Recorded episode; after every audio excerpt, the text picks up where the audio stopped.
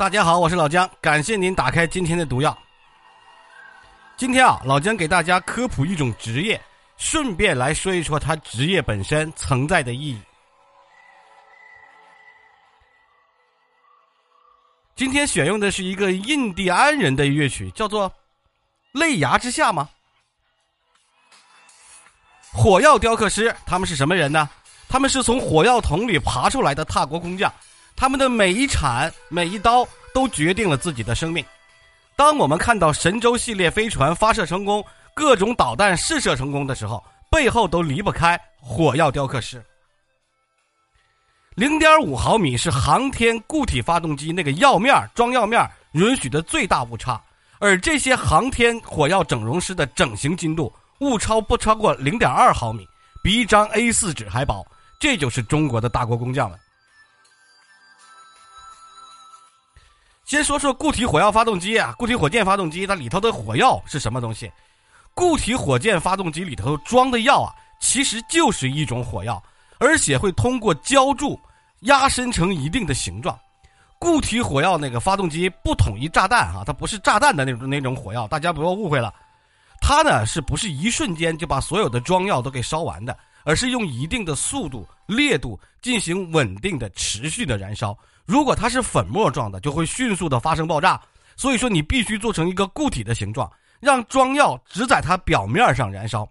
一般来说，固体火箭发动机根据导弹或者火箭的任务要求，对燃烧的时间啊、燃烧的速度啊、产生的推力啊，更或者是第二次燃烧的时间，都有严格的要求。所以就必须让装药的形状还有燃烧面的这个外形符合它特定的要求吧，所以就就要就要雕刻它的装药。固体火药发动机的装药制作工艺是非常非常复杂的。首先是你把原料要混合，然后再慢慢搅拌，然后再把材料倒进模具，再进行低温烘烤，然后脱模。脱模结束了之后，再检查是不是存在问题。我记得有哪一个电影来着？章子怡扮演的角色就是那个火药雕刻师。实在是想不起来哪一部电影了，一部献礼片，他跟张译吧，好像是张译搭档，然后就是扮演火药雕刻师嘛，在浇筑前就会往这个火药里头放一个内芯儿，这个芯子有很多很多种形状，喷出来的火焰呢就会不同，有雪花状的，有星星状的，反正都是几何图形。燃烧柱中间会给设计成不同的空心的样式，这让燃烧柱的柱面就用不同的时间来释放热量，从而达到精确的控制火箭飞行的这个目的了。药柱在装筑完成了之后，还得降放一会儿，排除掉空气，最后是低温烘烤给它固化了。为什么不用高温？就是因为药柱易燃易爆嘛，过温度过高了就爆了嘛。脱模之后就要对超声波探伤仪进行放大镜啊等等这个仔细检查，不能有一道细微的裂缝或者存在一个小气泡，否则很可能火药在发射的时候，火箭发射了，出现发动机燃烧不均匀，就会导致发射失败。刚才咱们不是说过吗？火药是放到这个药柱里进，放到一个模具里给烤成个药柱，等它脱芯儿完了之后，烤完了之后就会产生一些毛刺。火药雕刻师们就是要把这些毛刺去掉，而且脱模之后药柱大小会有一些细微的差距，就会要把多的火药给铲下来。火药这个整形是不可逆的一个阶段，一旦切多了或者留下了刀痕。药面的精度和设计不符，那么发动机点火以后，火药就不能按照预定的方向燃烧，发动机就有可能偏离轨道，甚至爆炸。所以说，药面就必须整形，以及给缺陷的地方挖药，还有修补。具体来说，就是装填高能推进器的固统发动机那个燃烧的药面进行微整形，跟脸上微整形还要细致。作为战略导弹呢，还有运输火箭的动力来源。固体燃料发动机的制造需要上千道复杂的工序，其中很重要的一个工序就是固体发动机燃料它那个药面的整形。因为过程中对这精度有非常高的要求和危险性，所以固体发动机燃料那个药面整形就被称作为雕刻火药嘛。这个在世界范围内呢，还是一个技术难题，它不能完全用机械替代，部分的环节只能人工对火药药面进行这个切削和整形。据说老美。是已经完全做到了切药，这个咱不知道哈，也有可能它精密加工技术比较好，可以做成完全切药。小日本儿好像也能做到完全的机械切药。老乡啊，曾经参加过两季的那个大国重器的编导工作，纪录片编导工作，就曾经看到过发动机点火实验。现场啊发出那种巨大的轰鸣声，还有腾起那个蘑菇云，非常非常的让人害怕。我说的害怕是真的害怕，那个东西真的吓人。所以说，火药装火药雕刻师的岗位很有高危性，而且也令人害怕。他那个操作人员就像是躺在炸药包上，一旦出现意外，他连一点点逃生的机会都没有。大家不要认为它里头火药丸的装的就是火药，它是一种混合物的火药。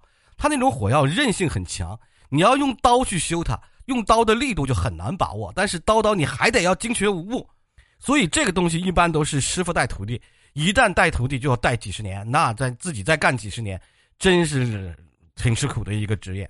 我给大家举一个例子：一九八九年，一个即将试车的国家重点型号发动机出现了脱年。就是火药在内侧装药那个部位不粘了，粘性脱掉了。